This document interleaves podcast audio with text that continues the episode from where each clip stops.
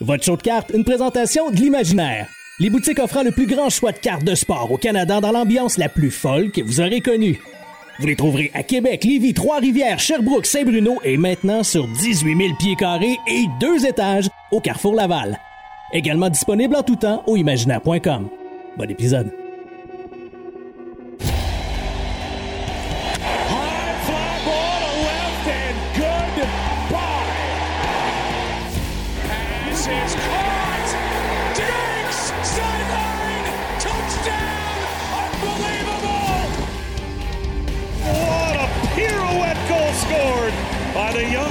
Young defenseman Cale Makar.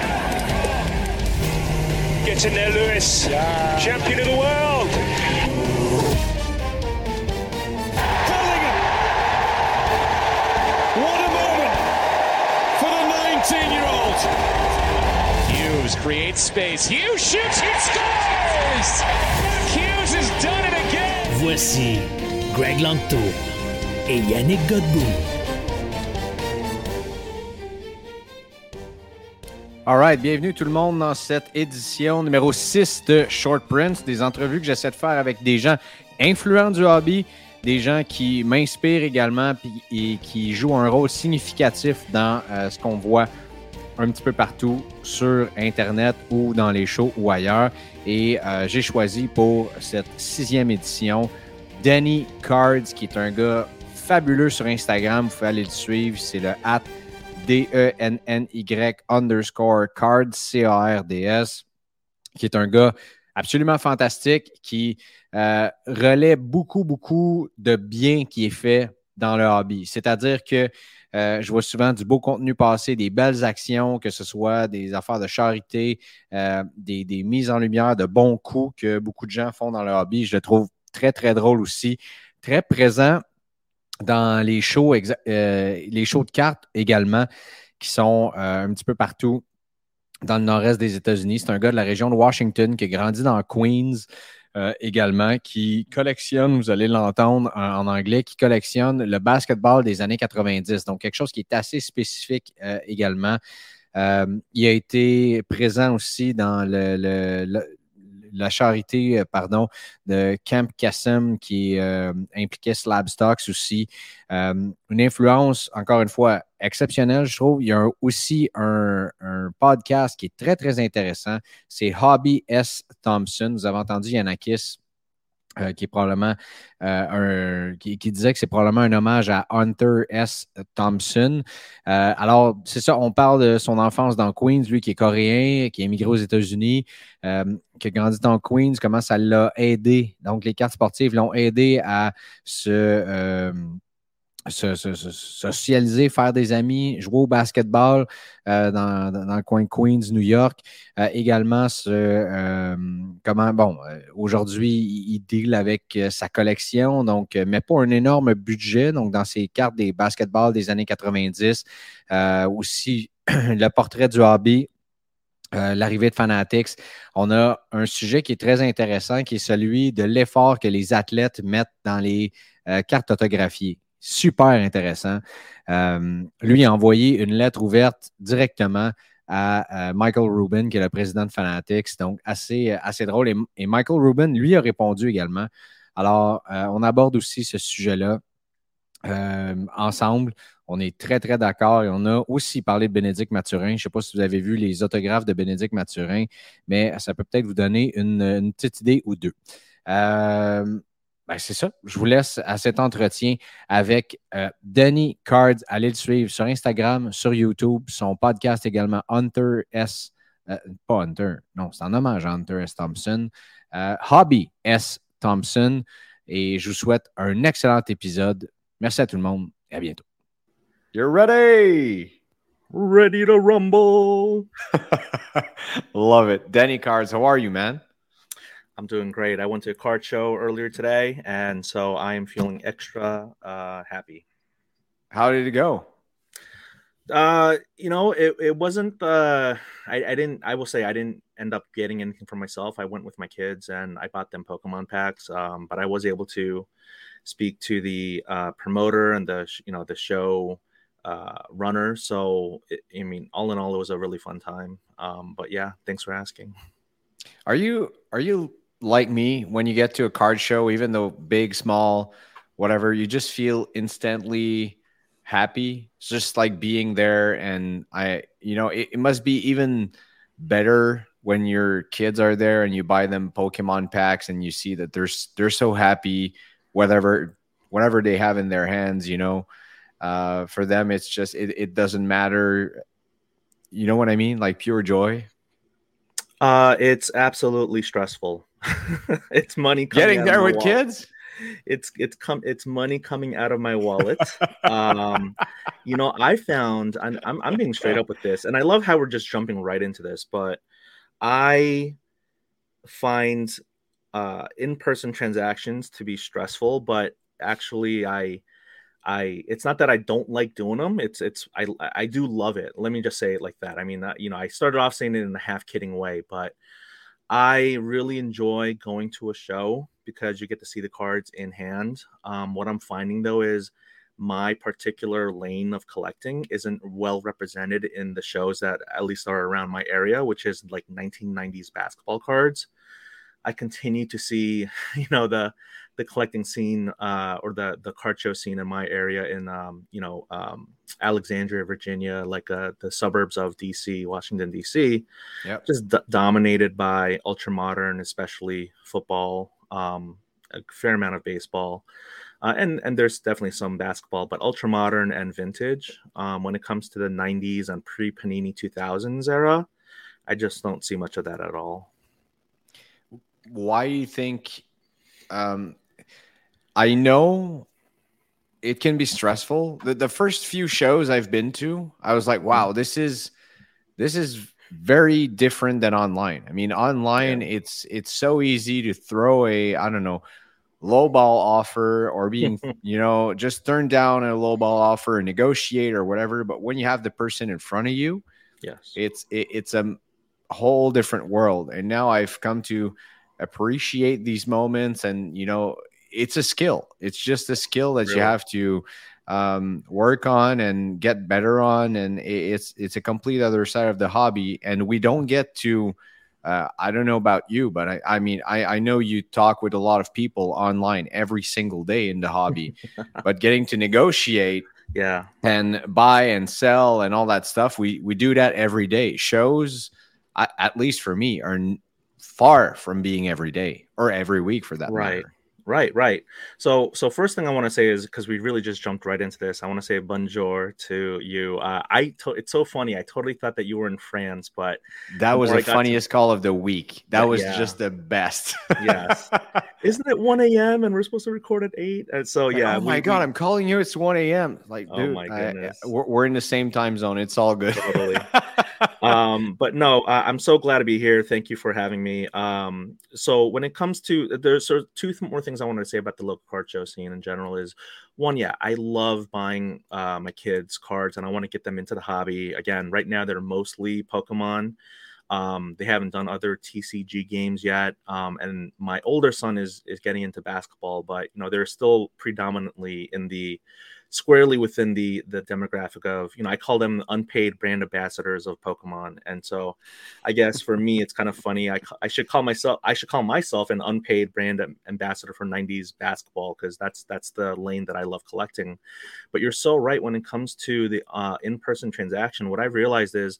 I, I mean, I love the hobby in, in general, the transactional side and the creative side, but I find the transactional side to be stressful because I do find myself to I don't know, like sometimes I just feel like I'm maybe too nice or I, I like I cave into the uh, the stress where I'm just like, you know what? Does the last twenty dollars really matter, or like does the last ten dollars matter? Let me just I'll just make this deal, and you know, sometimes I'll just kind of like end up being on you know the quote unquote bad end of a deal, whether it's selling a card or buying a card. But in the end, I it, it is just like small amounts of money. I I would rather build relationships and you know trust with sellers and buyers. So i do like that aspect a lot. Um, i do like talking to a lot of people online. It is quicker. I think you know i've said this to uh, in my podcast recently is i really am like a natural introvert. Um, i do when i go to shows i have fun but it does drain me. Like today um, after the show, like I, I just had to like just take a quick nap before recording with you because I was just so tired.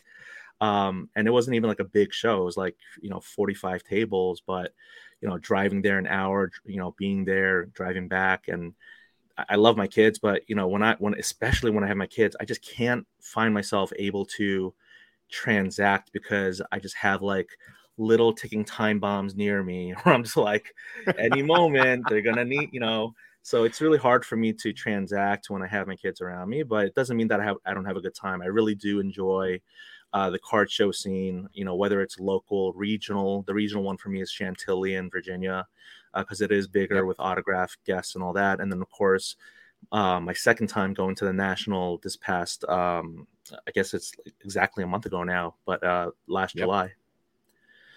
Yeah, National was uh, quite the experience. I was there for one afternoon, believe it or not. I was supposed to have a full day, but uh, flights happened. And uh, yeah, they couldn't find a pilot for the plane. So got Man, delayed Gre- for like four hours. It's you didn't, Greg. You weren't like, hey, you know what? Time for me to get into, you know, Liam Neeson uh, set a certain yeah. set of skills and just jump right in there. yeah, let's do it. You know, I'm gonna pilot this plane. Let's yeah. go to Chicago. Yeah, like, I am the captain now. yeah, uh, yeah. I'll I'll jump in. You have your class yeah. now. I'll YouTube it. No problem. Well, I I, you, I can get behind this. Are you um are you old enough or I don't know like I, I think we are the same demographic age wise but do you remember Super Nintendo there's this video game called Pilotwings Absolutely.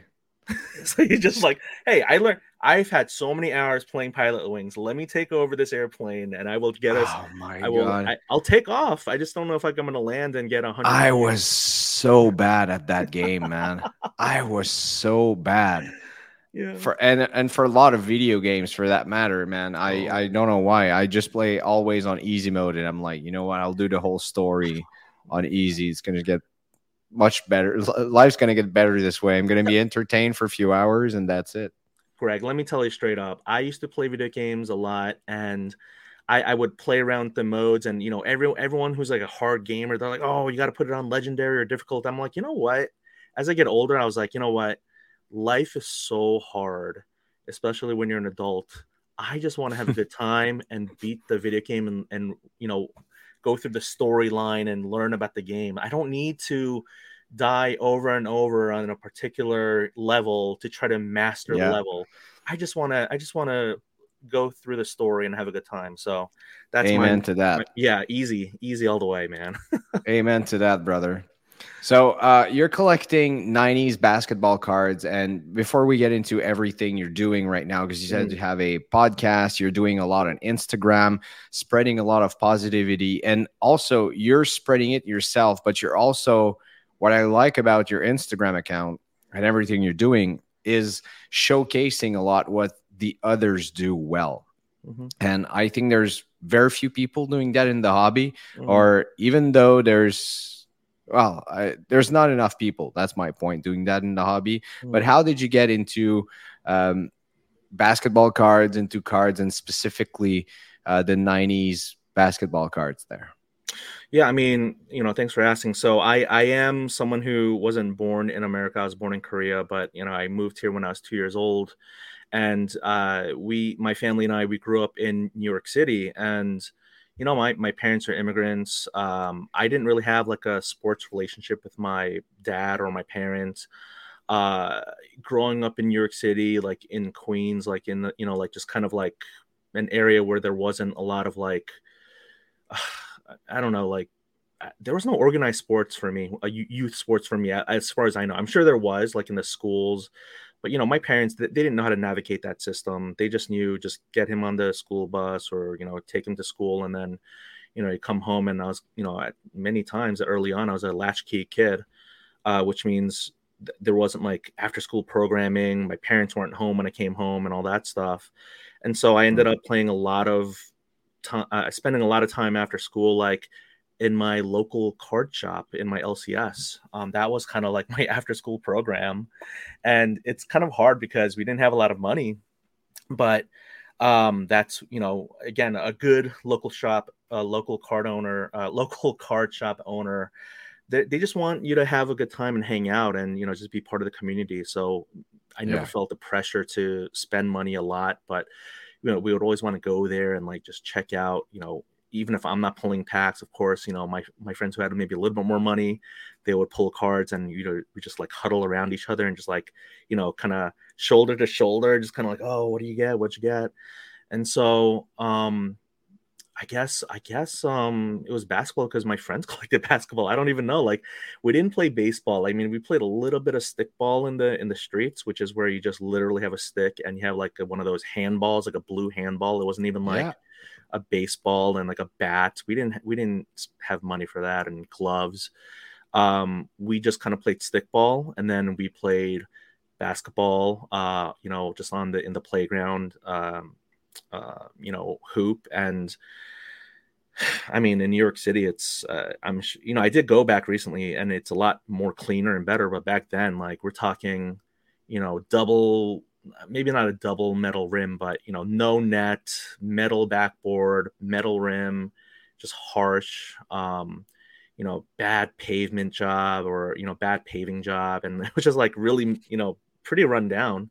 So we would just play like that, and we would watch, you know, when we could, uh, watch it on TV, just emulating, uh, you know, just at that time, like you know, I lived in New York City, so it was a lot of Knicks, uh, people rooted for the Knicks, but you know, I say this in my podcast too, where it's like, man, just Michael Jordan had so much charisma, like we all liked Mike, and it- it's funny because this was like back when before he even won like you know his first three peat but you know he early on like he was injured uh his second year as rookie he had a broken foot. I mean people hated him but you know he was on tv he had that charm that smile that gold chain and the nikes and you know he was just like people loved him and hated him so much. Of course nowadays people it's almost like everyone loves him uh, and they think he's the goat but you know at, there, at that time it was he wasn't the goat you know in the early 90s he really wasn't I feel like they Um, all get the same treatment though in their career. It's like how people treat LeBron right now. It's Oh it, it's almost the same. Yeah, it really is.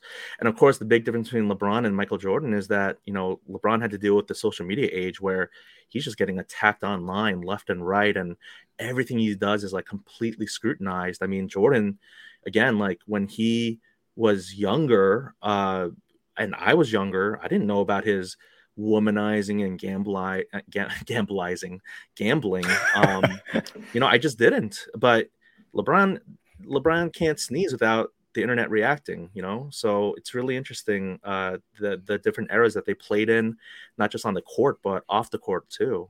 Yeah. Yeah.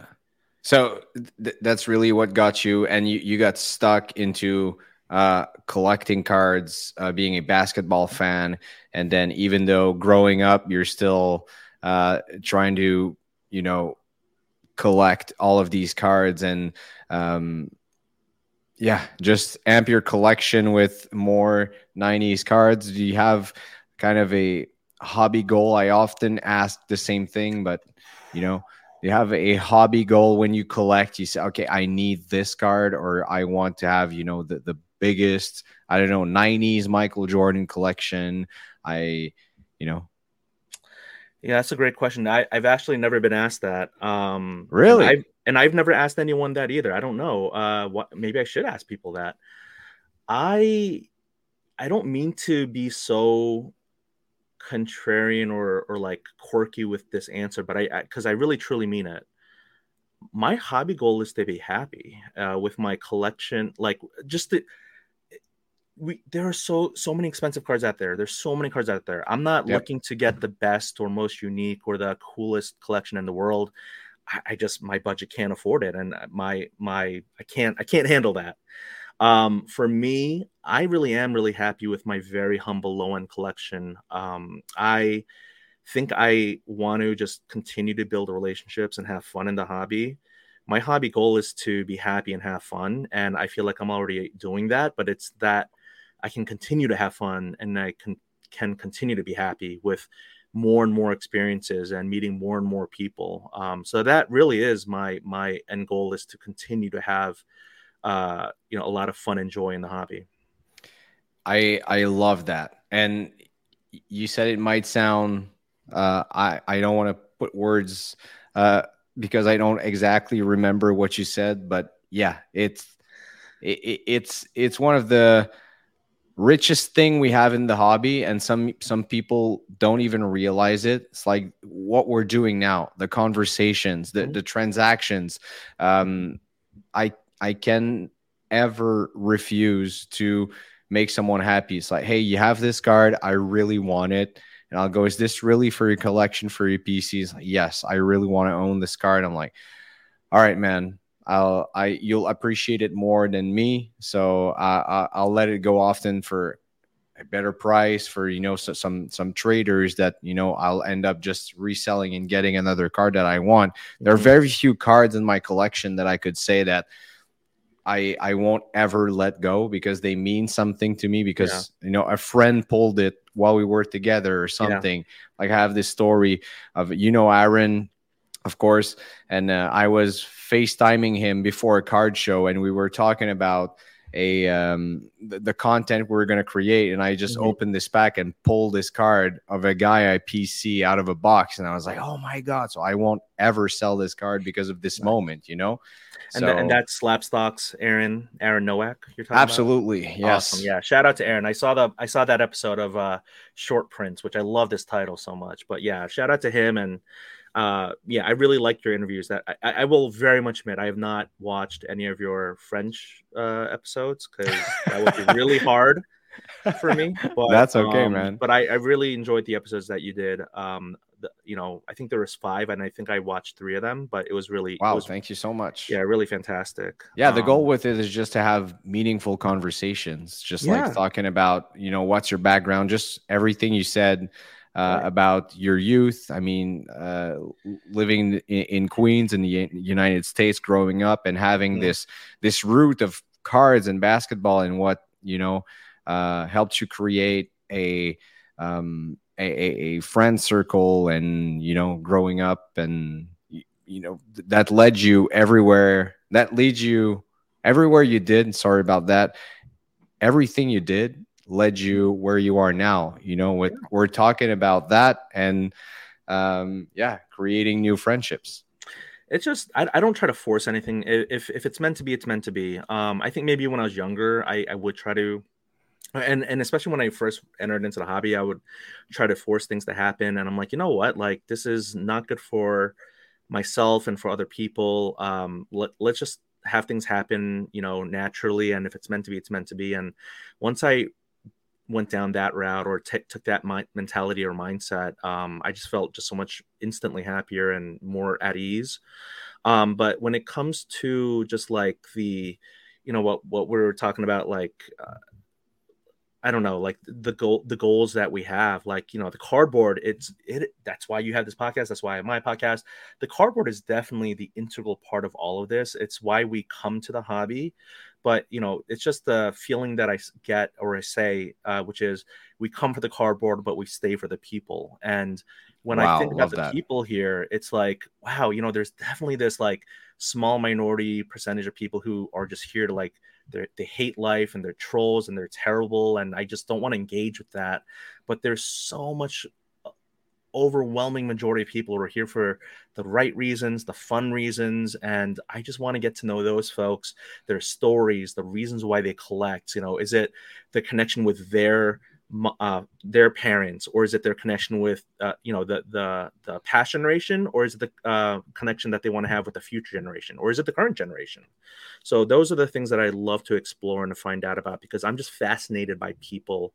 Again, it's easier for me to do online because again I like I can definitely have fun in a party, uh, but it just drains me because I'm not an extrovert. I just love to like I love one-on-one, you know, like this. This is so much more natural and easier for me than like trying to talk in a group of like you know 30 people at like a dinner party or something like that. As crazy as it may seem, me too, man. I'm yeah. when when I get w- in card shows or you know whatever I would do for media or whatever. I just need you know, I'm sitting in my car at the end of the day, no music. I just need like an hour, no, mm. no phone call, anything, mm-hmm. just, you know, everything calm down my mind. And then I can, you know, probably get with family, with my wife or, uh, yeah, I, I just need that moment. So I totally connect with you there. It's one of one conversations every day, every mm-hmm. day. But getting to meet new people and, you know, having these conversations with them, listening to these people, mm-hmm. no problem. Love it. And yeah. like you said, I think this hobby also helps us connect with people that are older, that have amazing stories. I mean, there there's recently a, a, man here that has been collecting vintage. The the guy has been running around shows for the 40 past years or whatever. Like he's a hobby legend, just just passed, unfortunately. But you know, remembering and connecting with that generation, where they come from, and then you know you see these 18 years old that will come to the show and just negotiate with you, and you you see them that they're they're straight up, you know, uh, hustling and, and, and and they won these cards. So uh, getting to have all of these same people with the same quote unquote common goal yeah. is yeah, it is just so um, it, it's just so special.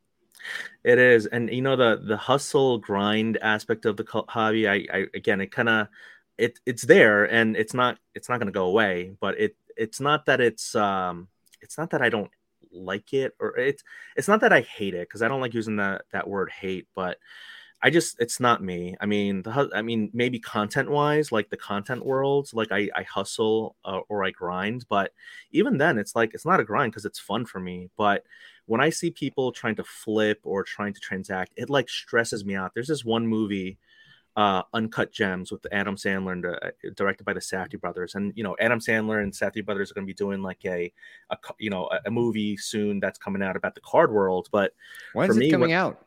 Oh man, I wish I knew. I have no inside information. I hope it's coming out next year. Um, I don't know how much longer we can wait, but uh, you know, it's it's um, I'm I think there's very high expectations for it because uh, yeah. Uncut Gems was it was such a good movie. But here's the thing it stressed me out so much like the the like the money and i don't want to like spoil it for anyone who hasn't watched it but like just the the um the money owed to people and the anxiety. I mean it was it was such a well done movie for it to be so stressful but i will very much admit like i i enjoyed it watching it but i literally could not finish it. I was like you know what? Again kind of like the video games at the easy mode.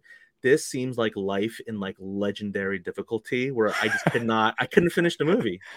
Um so I but the card movie I will definitely try to watch and and and finish but um you know the reason I I don't even know why we started talking about that. It's the it's the hustle and grind the flipping culture. Um yeah the money side of the hobby is just so uh I find it to be so stressful at times because I I think all of us none of us just want to no one in the hobby wants to be the quote unquote loser of a trade or a transaction where they overpaid or uh, overbought. Uh, I mean, yeah, overpaid or undersold. Yeah, that's what I meant. And so um, I think there's a lot of like, you know, regret or embarrassment that can happen. Uh, we're just all humans. We're all just trying to get the best deal. But like, you know, I, I love transactions where both parties feel like they, you know, they won the trade or deal yeah. and they feel good. But I mean, we know that there are some unsavory, you know, actors in in the hobby as well. Yeah, I yeah. For me, when I trade or do a transaction, I always try it to be win-win. Uh, and again, winning could be completely different. Like it, it could be someone, you know, that needs to sell because he needs the money now to you know get a big pc purchase mm-hmm. or whatever yeah. and you could be that person and ending up getting a big deal on a card but the other person is very happy to have made a quick transaction or something right. or even if it's you know uh, i made a big trade recently for a alexander ovechkin um, i had in my collection traded it for ronald acuna that i wanted it was my first big baseball card and i was so happy about it the other collector was very very happy about it as well so um, and the story behind it. It's always it it ends up being uh, what we're talking about since the beginning of this conversation. The story behind, you know, he's like, "Hey, I pulled this card myself when it was released. I mm-hmm. graded it, and mm-hmm. I I've owned it, and now I'm very happy to see another collector that wants this card too." So, yeah, mm-hmm. I mean that that that's what that's what we live for. It's uh, it, it it is, and and that's why I probably prefer trading more than buying. And I mean, I, you know, everyone.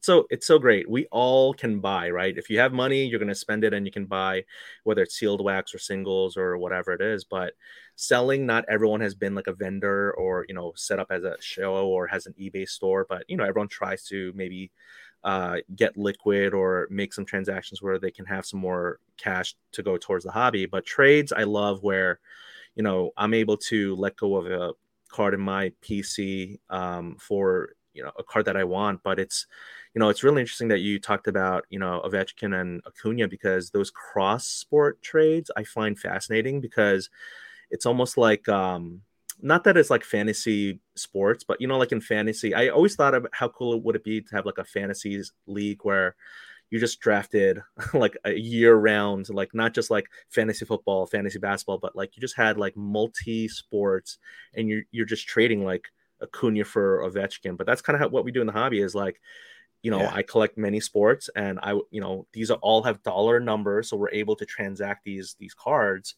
but you know it, it's great that you um you know are able to make those trades i think football and basketball definitely it's easier you know it's easier to trade like you know a Shohei for like you know a Giannis or something like that because uh no that was baseball. Jeez i just i messed that up. Edit that out. You know what i mean though football basketball dominating everything but you know just even like trading like pokemon for sports cards or you know um, maybe it's maybe I think it's so fascinating because I don't collect hockey at all, but I do know the you know the Ovi name. But um, you know I think it's really cool when people are able to do cross sports and cross genre trading. I agree. I agree, and it's fascinating. And I would love to get into a fantasy league multi-sport. That would be amazing. Even though it's it's very hard to follow all of these sports, uh, yeah. even even for me as a sports media quote unquote professional, um, it is, man. You're absolutely mm-hmm. right. And I see, it seems like there are groups like you see when you get to a show, you see like people that that definitely collect football, basketball all together. I think these mm-hmm. two sports are very uh, connected one one to another. And then baseball is kind of on the side, and you know, there's hockey that's so far away from all of this, and soccer yeah. even more. It's uh, it, it's completely crazy. And uh, yes, I feel like the the most um, common um, currencies are definitely basketball and football, which are the two sports that I don't I don't collect myself. Wow, which is kind of funny. Yeah. I I I would love to try to get into some other sports. Like I literally do not think I own a single hockey card, and I mean the only soc- uh, soccer cards I own are like K- Korean men's national team cards and like some Messi or some Ronaldo. But you know, there's this, these whole other worlds. I kind of liken these different sports and genres to be like different countries, and even like the vintage, modern, ultra modern. It's almost like learning a different language. It's like you know you have these different um, cultures and cultural norms and languages within vintage cards where you know we talk so much more about eye appeal and vintage than you do in ultra modern there's no yeah. there's no eye appeal for a Paolo Banchero card right um but but it's so funny because um you know hockey you have your own it, you know what's really funny i think is every sport has its own like uh these are the types of card uh positions of players that are highly coveted, the most coveted. And then there's this class of cards or players or positions where they're like the I hate the redheaded stepchild of of that sport. So example being, right? Like basketball, it's like the guards get a lot of love, the big men don't. Um, in baseball, uh, the, the the hitters get a lot of love, the pitchers don't. Yeah. Uh, what is it? Uh, football, of course, quarterback heavy, right? Even the wide receivers and running backs, they don't get a lot of love, and then defensive, defensive players, players, forget about it. Yep. What, what is it for hockey? Is it like are the goalies hot? Goalie cards hot? I, I'm guessing not. Uh it, it, depends. Yes, but there are a few exceptions. It's mm. like, of course, you're going to get the like you heard about Ovechkin. You yeah. obviously heard about Sidney Crosby. Yes. Um, Wayne Gretzky on the vintage side. There, there are these players that you know. Jack Hughes is probably the the up and comer. Connor Uh, Bedard. Connor Bedard is coming next year, and he's Yeah, going to get. But they're true. all forwards that will. They're they're forwards, okay. mostly like, yeah, they're forwards. They're they're mostly like the, the guys that will get the most points. But even then, it, it's it's a complicated market where you're going to see a superstar that almost scores hundred points a year, or even more than that.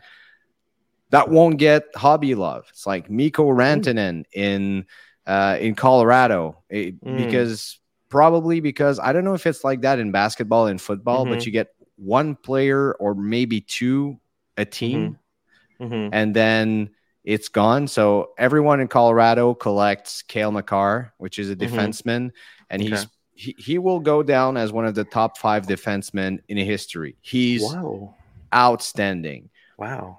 but it gets that you have the the the, the big forward Mikko Rantanen who's European that doesn't get much hobby love. He's super cheap. Is it because he's European? I don't know. Um, but yeah, it's he he's probably the third most popular player in that market. And um, yeah, it, it- there's always so you have some defensemen that get a lot of hype, some goaltenders as well. Um, yeah, you just have to follow the the performance more and more. So I'm I'm sorry. I, I don't know if this is like a French thing. Um, is uh, like French Canadian, uh, you know, thing. But when you say European, is it like European? Is he your like? Yes, or- I'm sorry, my my accent. No, I just wanted to make sure.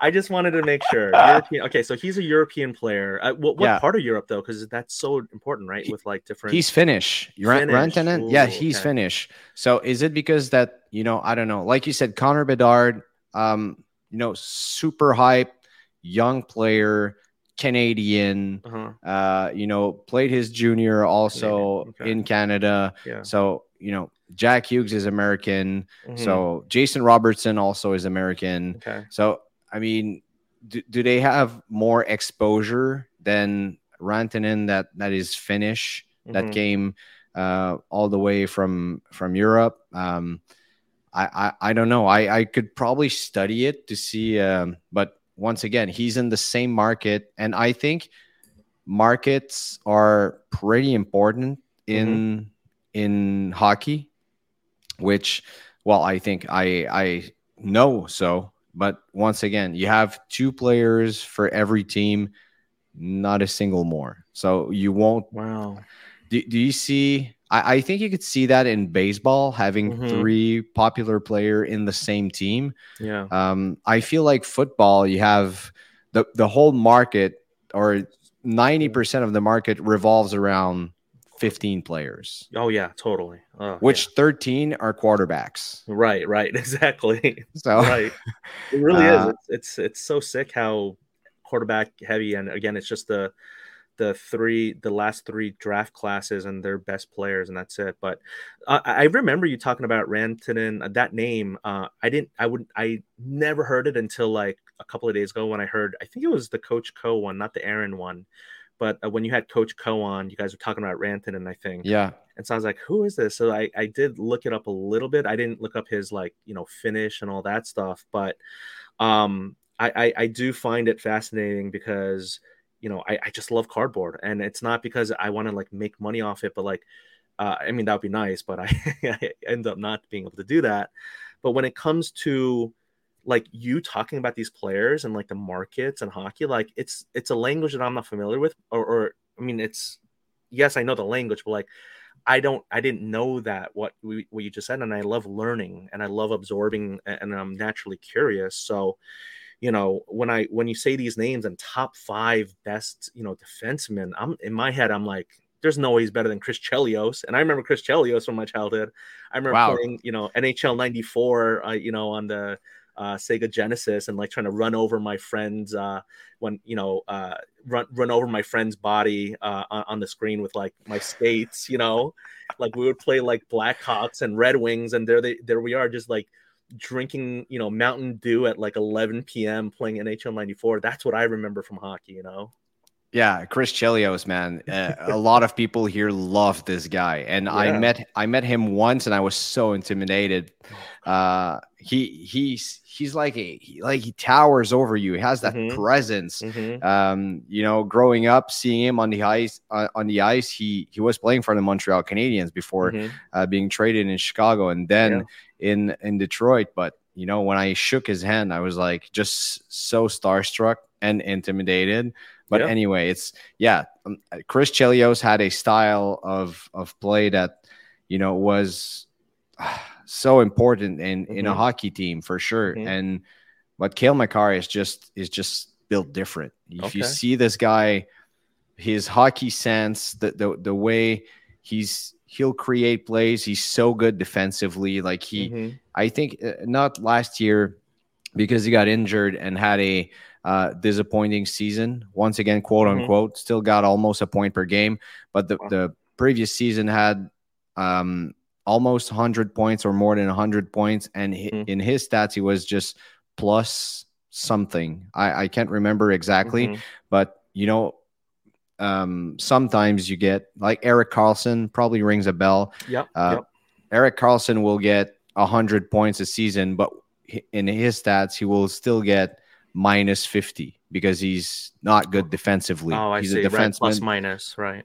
Yeah, plus minus. But Cale Makar is built different. So that's why uh, when I say top five, if if he continues in his career, he's just so complete um, that he will. Yeah, and I, am the same as you. Um, back on the learning subject, um, I I love learning about sports through sports cards. Mm-hmm, mm-hmm. It's like there's no way I would have been able to uh, talk, even have a conversation about basketball and knowing all these names and these players if it mm-hmm. wasn't for sports cards. Like Darius Garland is a player mm-hmm. that I I really enjoy watching. Um, if I didn't know about his cards, I probably would have never connected with Darius Garland's career or How? whatsoever. What is he? Is he Canadian? I, I, I don't know much about Darius Garland. I know he's not. He was on the Cavs, but like uh, no, he's not Canadian. I, you know, I just when I started researching markets, and it was what two, two years, two and a half years ago. Uh-huh. Um, he was like super hot. One of the, you know, it was at the time that Curry said that he was probably the the next oh, best thing after him or whatever. Right. So there was it. a lot of hype. Got I it. saw him play uh, in Cleveland. I was like, man, this, this guy's good. I like uh, it. Okay. Yes, the so, hobby, like a hobby darling, like undervalued prospecting. Yeah. Hey, this guy's gonna be hot. You better get on his cards before they make the next, you know, Giannis leap, right? I mean, absolutely. Point, Giannis was like Giannis cards are worth nothing, and then it's like he just skyrockets. Uh, yeah, and I, I totally get that. It's tough in Montreal to connect with basket the basketball market aside mm. from uh, Ben Mathurin that uh, was drafted now plays in yeah. the in the NBA. That's right. Aside of him, yeah. Um, I mean, we we connect, of course, with hockey because we have a hockey team here. We see players uh, coming in Montreal, and the, the same with baseball. We used to have a baseball team for so long that we it, it's n- nostalgia kicks it.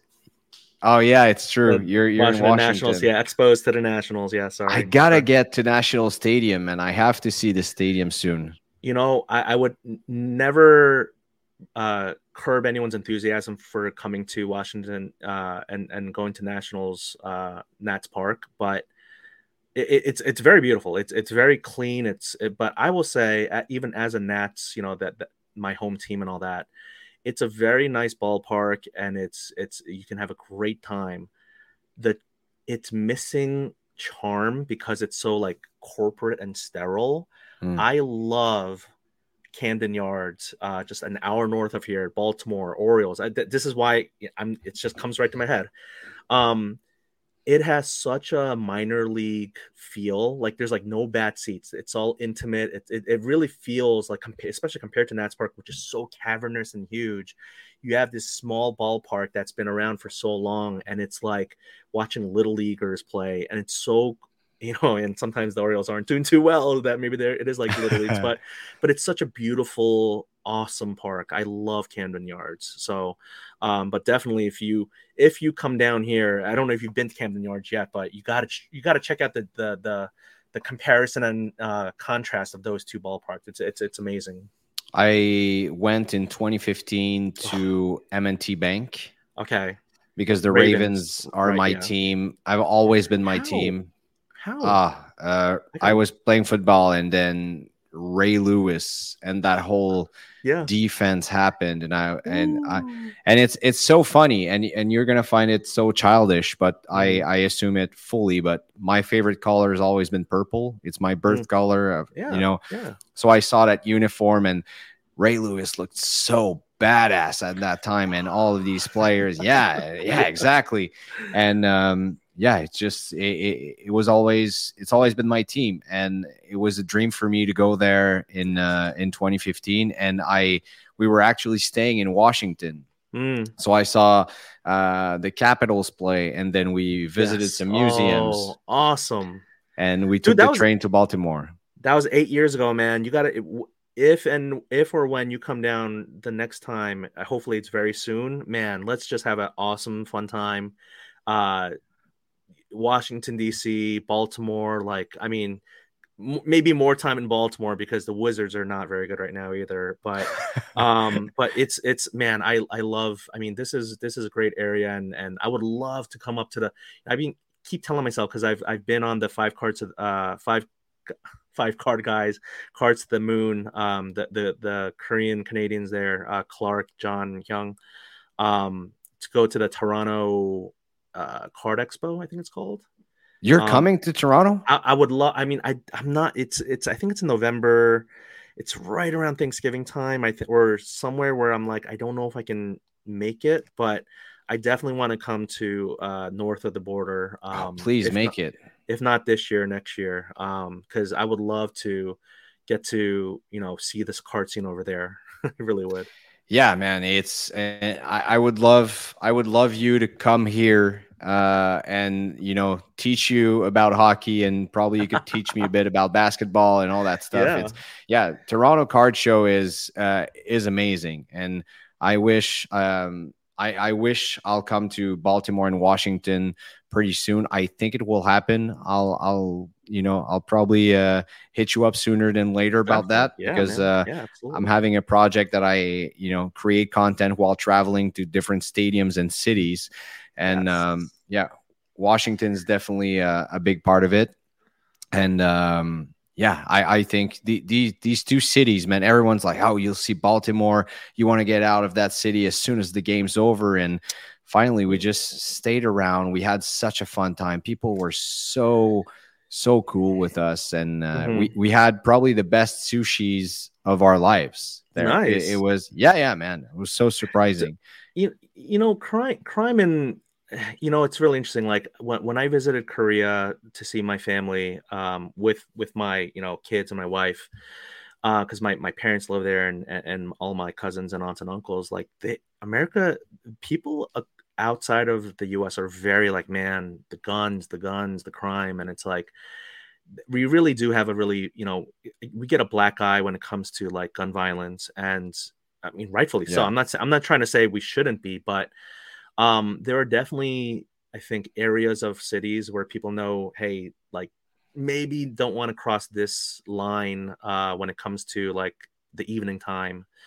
But um baltimore man like inner harbor is like you know it's charm city. It's beautiful. It's such a great area. Fells point i mean there's so many great areas in baltimore. Um and when it comes to dc it is it is kind of I, there's some great places too but it is kind of crazy how you have like the capital of the united states right there and like just a couple of blocks over from like these power areas uh you know areas of like centralized power there's like homeless encampments and like you know places that you don't Yeah. want to be at all when it turns dark but um you know look just look at chicago rosemont um for for the national like chicago is like known as such a dangerous bad city but then you know that's why i keep saying rosemont and not chicago because rosemont is like a suburb man it is like so quiet and safe and serene and like you know it's like a big old like convention and a mall next to it like that that's not like a crime capital rosemont it really isn't Yeah, it, it, two different worlds. And uh,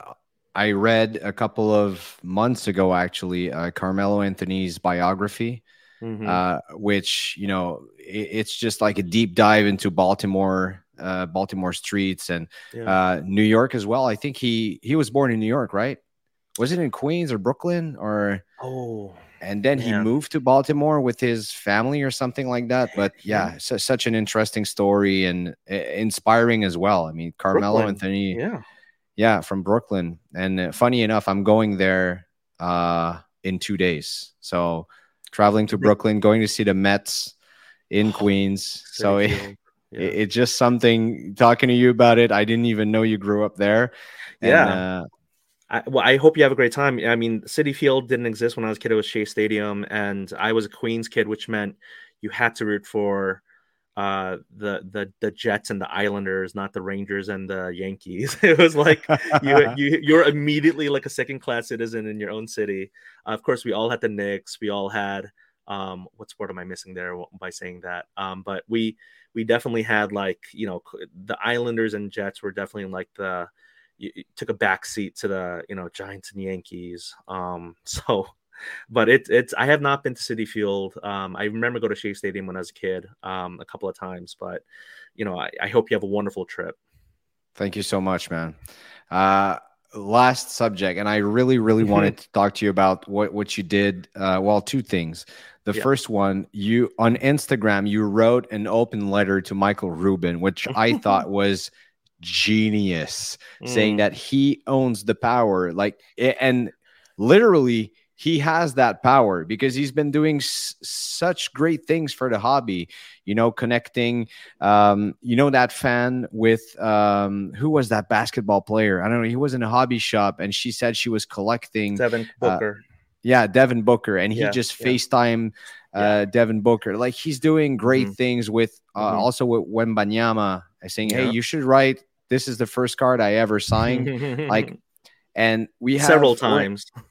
Yeah, yeah, of course. There's- There's more than one of those, but yeah. I mean, it's it's different products, but I'm just kidding. Go ahead. Sorry. No, no, no, no. You're absolutely right by correcting me. But um, we, we're in facing a situation where there's so many of our favorite players that just sign, um, you know, just a Yeah. trait on a card or Yeah. whatever. It's like I, I replied on your on, on your post saying Yeah. Bennedict Mathurin, and you said, "Don't even get me started on BM.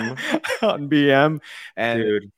and yeah I, I i just found that it was it, it was a genius post man and i you and i both i i think a lot of people agree that uh players even though it must be and and i spoke with a few professional hockey players and it's a hassle for them just to sign cards it, it's Mhm, a lot of mhm. time for not a lot of money for them but Mhm, mhm. for us it means it means the world man So it's interesting the money part because to a normal person, I think it is a lot of money, but to them who get paid millions of dollars, it's like pennies to them.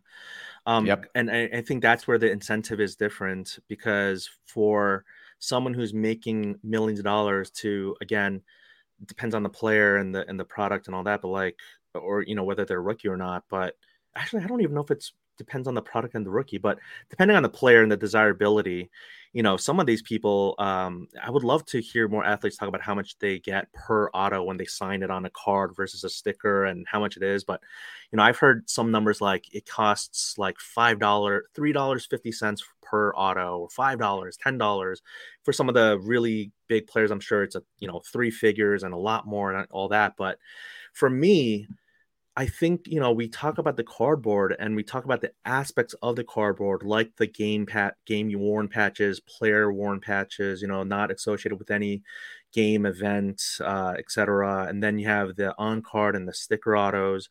And I think ultimately we chase this cardboard because we want to have some sort of represent physical representation of you know the idol worship that we're doing like i love this player and so i want to Yep. have a representation of that and so when we think about on card autos or having a nice looking auto i think it's like we want these players to care and it's like maybe they don't like maybe the, it is just money to them but i think we like to have this fantasy in our mind that this player cares about his fans or her fans and you know quite frankly like the reason these athletes get paid a lot of money is because of viewership tv revenue ads and like fans right i mean the bigger the fan base the more money they get because uh, they're able to monetize leverage the number of fans in that sport and so you know, I think we all want to just get closer to the athlete, get closer to the game, you know, whether it's seats at the court, right? I mean, I remember as a kid,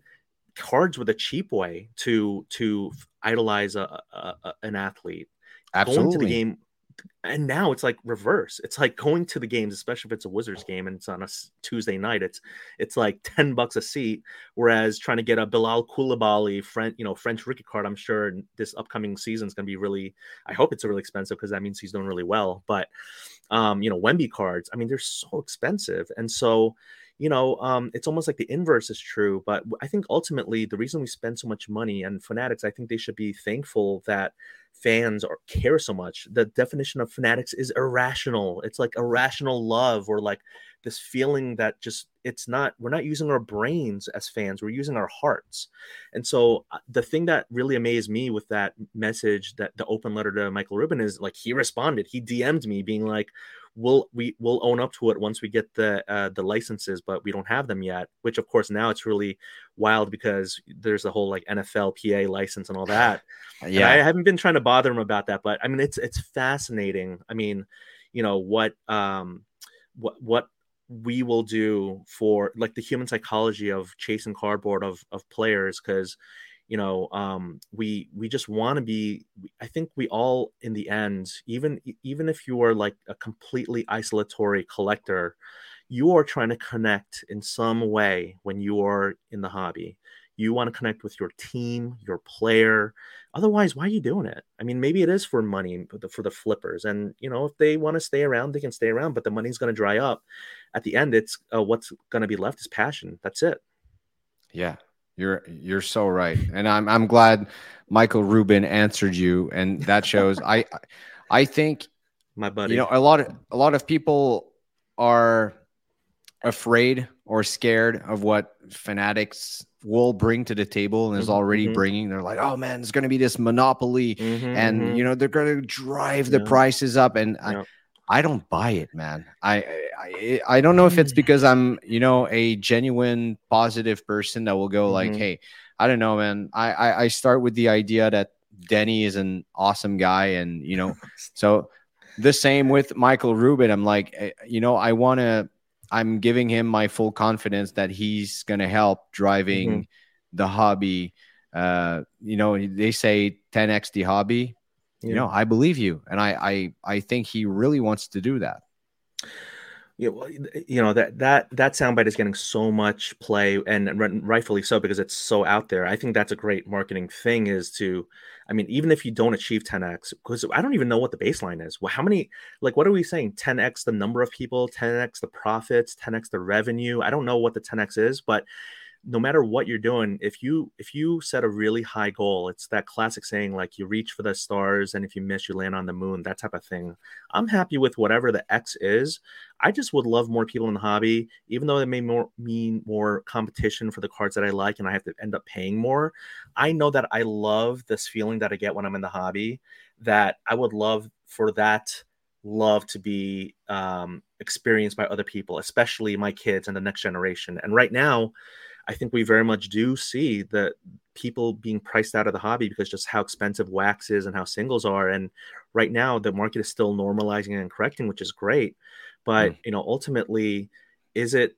Ha- we we know that even though I wasn't in the hobby in 2020 and 2021, from what I heard from people during those times, and I've, you know, asked people and I absorbed the knowledge and information is it just wasn't sustainable. There's no way it was going to continue that way. So we do need to get to a better place of sustainability within the hobby. And that does um, g- go back to like just having different price points in the hobby, um, having more kids into the hobby. And I know there's this huge business side of the hobby that doesn't allow for kids. Well, you know, you can be like a boss baby kid with a briefcase, uh, the Zion briefcase, but you know, it's it's it's a hobby that um, I would love to see grow more, just because it is it's such a big tent. We can allow more people into it, and so, you know, I just would love to see the the hobby grow, and I will remain um, until proven otherwise, because I really am like just holding out a lot of hope.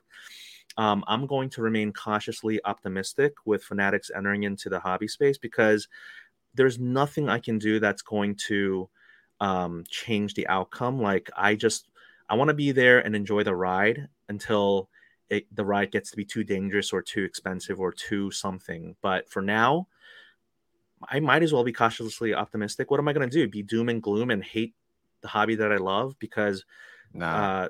because uh, Fanatics is vertically integrating. I don't even think it's a monopoly. I think they're, you know, again, we we think about cards from the from the inception to the death, you know, the cradle to the grave of a card.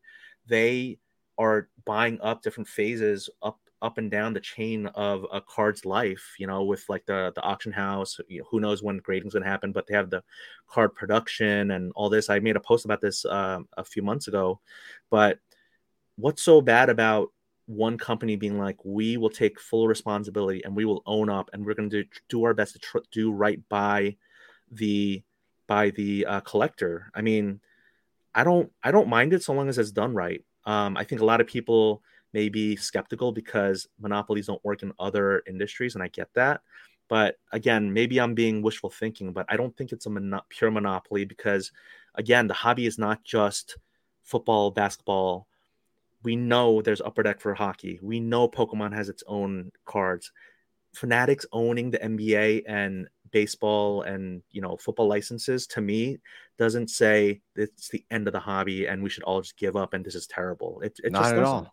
It doesn't. Yeah. Not at all. I, I like your point of view on this, and you're right. We we do this to escape not not escape reality, but just taking a break from the adult life. That Yeah. that's what we do. Even though, you know, it's you know the part I think everyone has to go by you know trading or buying and selling or whatever. But we look at our collection and it makes us happy. That that's why we do it. Uh, li- li- like you said, you know, connecting with our favorite athletes. It's just like sometimes people ask me, "Hey, uh, you're too emotional in your collecting journey." Just I, I just bought a Bobby Witt card, and they're like, "Oh, it's not the right timing to buy Bobby Witt." You know what? I don't care. I just I wanted a Bobby Witt card because I think he's a complete stud. And just the video he made with the kids, I don't know if you saw that, but just handing over uh, rookie PSA 10s to kids that are Oh, just yeah, because Ah. he's a PSA um, uh, ambassador now, right? Or yeah, he yeah, is, but Bobby he's a Witt, yeah. collector too. And yeah, you know, I think that's so neat. Yeah. so yeah, I I bought I bought a card that I I thought was just the best looking rookie Yeah. card of of Bobby Witt, and you know, so what if it doesn't, you know. 3x or whatever Right, after that i don't care and um yeah i just get cards from uh players that i like and Yeah. you know i don't have a direction in my collector's journey so yeah but i feel like i can you know relate to an athlete and it helps Mm-hmm. me also follow their their career as well Yeah. you know what oh, i mean totally. I, before I say what I re- want to say, can you imagine if Bobby Witt was giving like PSA like six, sevens, and eights to kids? Like, hey, I didn't grade well these cards. You can have these cards. I'm gonna keep my tens. You have my PSA, you know, low graded PSA cards. You guys can crack them and resub them or something. No, that would have been awesome too No, but uh, you know, when it comes to the the collecting journey, I know there's so much said about leveling up and um, you know, uh, like uh, people telling you, oh, you shouldn't have done this, you shouldn't do that. Like, I hate. I said the word hate. I really dislike when people say you should do this or you should do that. To me, I call them, and I haven't made content about this now, but I probably should after I record this. Um, I call them should heads. You know, the, these should heads. should heads should have Wow. you should you should collect you know go ahead and prospect this player or hey what are you doing buying signed vintage or signed uh, uh, on card autos you know don't you know that in-person autos uh you know degrade the value of the card it's like who are you to tell me what to collect? Like you know and there's that classic collect what you love thing but like you know people are just so like they worry about other people's money and time so much and it's unbelievable. It's i get so many should heads in my dms and my comment sections uh, maybe less so recently because i'm like trying to like let people know like you're you don't get to control me on social media but like so many people are worried about other people's collections and and it's just wild to me oh Oh, I, I agree so much on what on what you're saying. It's yeah, and sometimes was I guilty of saying like you should probably do that, or you know some some people, and it's probably the same with you. Like people would reach out to you to get advice on something on you know a card should they buy it or not or and the, the first thing i'm asking these people is uh, what is your goal what is your goal here? What do you want to do? Like why do you want to buy this card? Is it you know is it to make money? Is it for your collection? Do you like the player? Do you believe in his potential or her Mm-hmm. potential for that matter? But um you know what is your goal? And then people reflect on it and they're oh yeah yeah okay so you know so people should make their own decisions Yeah. see i said i said should so i'm probably a shouldhead now. But you know i think people should make their own decisions. And you know if w- we can be right we can be wrong it's just a wander franco thing. Uh, a lot of people Oh, like God. oh man like and I, I know i know you've been or you haven't been on Sports Cards Nonsense right? Just like M- mike mike spoke about you on the pod or something. Uh, so I had Jesse Rhodes Gibson on as a guest for my podcast, The Car Diary by Javier He's amazing. He was so good. He's hilarious. Um, I have not been on their podcast. Um, I try not to like at, like you know ask people to be on their shows. I mean, thank you for reaching out, and I'm so glad to say yes because um, I thought this was going to be my first European podcast. Uh, It still counts. It's international. It's French Canadian. but I was like, oh man, this podcaster from France wants to uh, wants to talk with me. I was like, yeah, absolutely. No, but um, uh, I have not. I personally have not been on Sports Card Nonsense, but I did. He was very laudatory towards me after meeting me in the national, which is very cool because he was also awesome.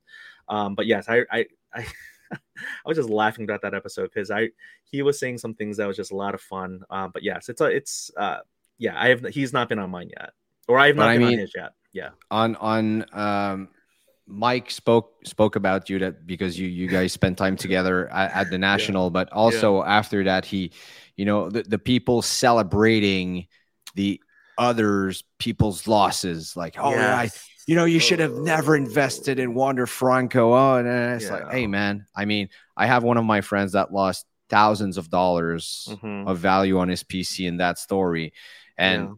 I mean, I would never even think of celebrating that. Am I celebrating because I didn't buy into Wander Franco? Of course, but could it happen? You know, even an injury or whatever, you know, that kind of story. We, we wish that, you know, we, we don't see these stories in sports Right. again, but right. you know what I mean? So yeah, these, these shitheads, man. It's, They're- yeah, you, you should make shitheads. content. I'm sure you'll Shitheads reach more than shitheads. 50,000 people. No, stop. I don't know. It's the, the number. the Congrats on that. That's numbers. amazing. Wow. No, that's, That's just amazing. reached. I mean, to to me, it's it's some some. I don't. People are like, oh, tell me what how to do this or what to do, and I'm just like, honestly, like I don't chase the algorithm. I, I check my numbers because I think it's fascinating. I like to see numbers grow, kind of like people like to see numbers grow in their PC, you know, the, the value of the PC or their bank accounts. For me, I just I do like seeing uh, growth, but for me, I don't chase uh, everything I do. Like I'm I'm uh, this card show that I went to. Um, I don't mind sharing this now because by the t- I, I don't know when this is going to come out, but by the time it comes out, I'll have already made it. But I literally made um so I, I love going to card show and making content about it and talking to people. So I have the like the the serious not the serious but like the the human element of of the content. But in my head, I already have an idea of doing a 90 second reel where the entirety of my come with me to a card show is just doing a minute on traffic in the DC area because uh, you've been in this area, uh, like you said in Baltimore, but like the traffic, uh, people, everyone thinks their traffic is the worst in the in America or in the in the world. Um, and hey, maybe that maybe some traffic in New Delhi, India is crazy, or Tokyo, Japan is crazy. But when it comes to the U.S., I know LA and New York have really bad traffic, but DC area is known to have some of the worst traffic in the entire world, uh, uh US. I And think so- Chicago is the worst. Chicago is the word. See, I think so. yeah, but but anyway, my my my content uh, that I I'm I'm gonna edit as soon as we're done with this podcast is it's gonna be just me sitting in traffic. That's That's just awesome. it's just fun to me. It's funny to me, you know. It is. it doesn't have to be funny to other people. Some people will laugh. Some people will probably look at that video and make the same comment they did when they saw the shrimp video when I was stuffing shrimp in my face at uh, at the national, at the Beckett dinner, being like, "Man, Denny, no one cares about you eating shrimp." I'm like, "Fine, if you don't want to watch me eat shrimp." to me it was funny i wanted to make that reel because i thought it was a funny moment um you know i'm not for everyone i'm i'm not it's just like there's some people who hate watch me and i'm getting to have to get comfortable with that concept because to me i'm just like if you don't like me just unfollow me and block me or Yeah. just don't watch my content Why would They're you bother lose some of your precious Oh. time to watch someone that you don't enjoy watching? I mean, some people they just you know it's uh, i've talked to some of the bigger creators and they're like you know these haters are some of your biggest fans because they can't stop watching you and they have to criticize you or they have to like turn you into a straw man in, into the argument about how content creators are bad for the hobby. I think i'm adding value to the hobby. I i don't take myself seriously. I, I love the cardboard. I take the cardboard seriously. But the actual like myself like i'm just a silly dude doing silly things um because i i like to have fun. And so I that's my content. I get the hate that you know some some influencers will get. Like Mhm. you know, a lot of people would hate on Jeff Wilson because he's Mhm. giving financial advice, quote Mhm. unquote, again, Mhm. and you know, promoting these cars that have already been up. You know, and uh, so I get I get that. I get that people could, you know, I I would never throw shade at you know I I respect what he does. I think Mhm. he he does something to grow the hobby. I think he has a great personality, but I I would I I understand why some people would dislike that kind of stuff. yes But i understand too I mean, like I said, I mean, how could you hate on someone that is eating shrimp? It's you just you're creating content that is, you know, uh, entertaining, funny, good for the hobby. You're highlighting positive uh, creations that people do Mhm. online uh, or good things. I, I'm learning so much just by following you on Instagram, and that's that's amazing. And I'm, Yeah. I'm and I'm also entertained. So I, I don't get why people would be, um, Ye- yeah, man. Like May- maybe they have like a really bad crustacean uh, allergy and they're just really angry. No, but um, you know, Jeff Wilson. Just to briefly touch on that, uh, you know, he's a fellow Gator. I went to University of Florida. He went to University of Florida, and um, when I see his content, I just don't make same content like him. Like I, I like literally do not talk a single dollar value of cards on my podcast where. Or, or like my content where I say, here are the five cards I think are gonna go up, or here are the five cards I think you should sell. I don't, I just don't do that. But it doesn't mean, and I don't, I don't consume that content, but it doesn't mean that I'm gonna hate on someone who does. I think anyone who's making content is a value add to the hobby. I mean, maybe even like these, you know, the watchdogs. There's some that I like more than others. I think some of them just really do mess with people's lives, and I think that's really unfortunate because we are talking about real lives at stake and real, you know, Yeah. uh, reputations and personalities. Like you know, in and out of the hobby, there are some people who go after, you know, people's uh, place of business, and I think that's just really messed up. And you know, people trying to dox everyone, it's really messed up. But um, when it comes to the the ones who do it right, um, like you know, I actually like you know, shout out to like Dan the Card Man. I like his ho- hobby watchdog style. Um, but then again, the people who they go after, like and Sports Card Radio, I think they're hilarious. I hope I'm never in any of their clips because they're too they're too good at what they do. But um, you know, on the flip side with Jeff Wilson, who I know Sports Card Radio, the Twins, they really don't like. Uh, they don't really don't like him. But you know, I think they're he's almost like Russell Westbrook to me. He's like, you know, Russell Westbrook will triple double, like he'll bring things to the table and then he'll do turnovers or he'll mess up. And there are things that he doesn't bring to the table. And and believe me, I did not even think I was going to say that. And I hope, uh, I hope no one, uh, especially Jeff, I hope he doesn't like uh, take offense to it if he watches this. But like to me, like we're all going to mess up uh, and say things that you know maybe we shouldn't have. I feel like if you just keep making content and the minutes and hours that you put out there, you're gonna say something that you wish you could take back or that you kind of screwed up or it was misconstrued. Especially the bigger you get, you're just going to mess up in some capacity, and you're not going to please everyone. Absolutely, you cannot. And I know there have been some people chirping in my ear uh, you know, you should show, you know, you're you don't do enough cardboard or keep it about the cardboard or hey, like you, you know, you're not you're you're a grifter. Like people call me a grifter. I'm like, I haven't even sold a single, like I'm terrible in the business side of the hobby. I can't even sell my own cards at a show. So, you know, I know that there's gonna be some perceptions there, but I know I also know in some weird way it's not reality. It's like the people who are closest to me, their opinion matters the most. And I have really close friends in and out of the hobby who keep me grounded, who remind me why I do this and how much fun I'm having, and say things like this that content was hilarious or man like that thing you did was so corny and terrible and you know they'll like their opinion matters the most to me and i just laugh along with them because i know there are these people who like really consume my content and like love it and tell me and which is great like i love people who say that they like what i did but i know there are these people just like hate watching and like seething you know and i don't want to do the cliche mom's basement just like they're just like angry at life and i'm just like yeah i can't i will ne- whatever Yeah. i do i will never be able to please you so i, I can't i can't like keep that audience in mind at- and it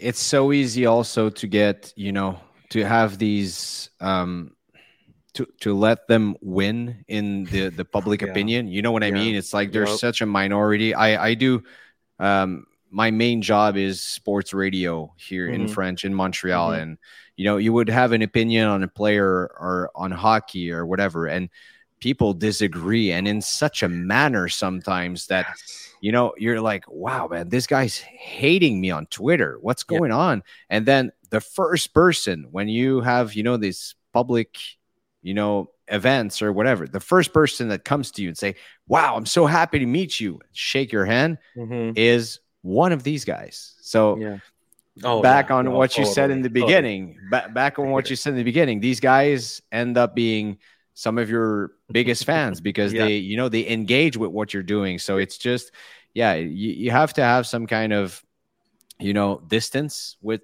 these comments. And I like, I like your philosophy in saying, hey, these these people probably, I I don't consider myself close to you yet, but Yeah. you know, if I say, hey, Denny, I really like what you created because Yeah. we had this conversation yes and you know we've been talking to one another probably would you know be more significant to you than someone just saying hey keep it on the cardboard dude it's like oh, right totally no um i the po- uh, the podcast the one-on-one this recording we've been over an hour like you you get a sense of someone and you and i we've definitely dm'd and talked briefly to kind of set this up but like when i see your content i get a feeling of you. When you see my content you get a feeling of me and you know we're but we're able to instantly i can't believe the intro of this uh episode was amazing. We just jumped right into it. No intro nothing. It was just like let's what? Like what would you buy at the car? You know it's so funny. Uh i loved it but it's the it's the instant chemistry. So there's definitely a bond you know like with you and me Love it. doing this. You know i'm gonna root for you. I hope you root for me. Like let's just all continue to learn and grow together. Absolutely that's a perfect way to end this episode man. Thank you Yeah. so much for uh taking the time. Um i i took far more time than i thought i would uh, out of your day. So we follow you uh, for the people that don't watch this video it's denny d-e-n-n-y underscore cards. You have your podcast which i like a lot uh hobbyist Thank you. thompson thank you. uh, which if you want some meaningful conversations with people in the hobby just uh, just go listen to that podcast. Uh, is there anything else i'm not touching there Um, I definitely want to say goodbye. So I wrote some things down in, in French to say on this podcast. We never got to it. So let me definitely say, um, Je suis, je là pour ne pas recevoir d'amende, which uh, I like to say in podcast appearances where I'm the guest. I like to say I'm just here not to get fined. So that's what it is in, in French. Maybe I didn't say it right, but I'm just, Je I'm just suis not ici. Yes. je suis ici Uh, repeat after me Yeah, je suis ici Je suis ici pour ne pas pour ne pas avoir d'amende avoir demande. Okay. Yes, sir. Recevoir. avoir demande. I like it. Well, au suis ici pour revoir. I know it's goodbye, so that's Yeah, good. I, au I say revoir. au revoir. Uh, merci, Merci. for having me at this uh, podcast. And uh, uh, où se trouvent les toilettes? where's the Where's the bathroom? You got to know that. You have to know that. Any country you go to, you got to know how to say where's the bathroom. où se trouvent les toilettes Où se, où se trouve oh trou, trouve où se trouve, se les toilettes? Oh ah love the, it ro- the rolling r's man that that takes me back to Dude, now you speak um, French. You're you're Oui. dealing with traffic every day, so you're ready to be coming in Montreal. And uh, yeah, it's uh, the, the city is going to be perfect for you. Let's let let's try to make it happen and have you in Toronto at the next show, man. Would be awesome. Merci, merci beaucoup. Merci, mon ami. Take care. Take care. Merci d'avoir été à l'écoute de votre show de cartes. Joignez-vous à nous sur Facebook, Instagram, YouTube et Patreon. Le tout propulsé par les boutiques imaginaires.